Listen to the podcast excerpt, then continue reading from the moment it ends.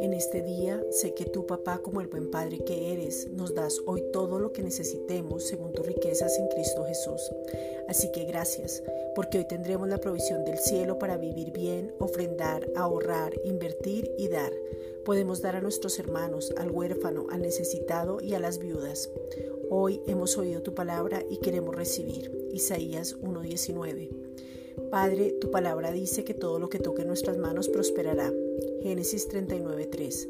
Te pedimos en el nombre de Jesucristo que nos den las estrategias, la sabiduría, Santiago 1.5, el discernimiento, la capacidad y poder ver más allá para ser empresarios prácticos, seguros y prósperos, porque administramos lo que tú nos das. Así como enviaste los cuervos con pan y carne para alimentar al profeta Elías y que no muriera, Primera de Reyes 17.6. De esa misma manera hablamos que viene provisión sobrenatural a nuestras casas, que el alimento no va a escasear, que la libera y la alacena están atiborradas de alimento porque no nos falta ningún bien y porque somos bendecidos para bendecir. Génesis 12.2. Como el que obedeció nos habita, hoy comeremos lo mejor de la tierra y nos saciaremos. Hemos oído y queremos. Isaías 1.19. Hoy queremos, oímos, creemos, recibimos en sobreabundancia de lo que tú nos has dado.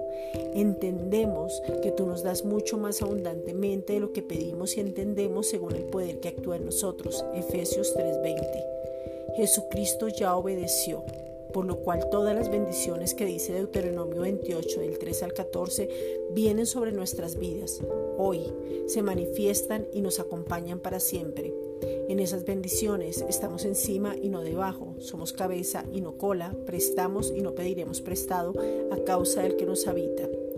Gracias Padre.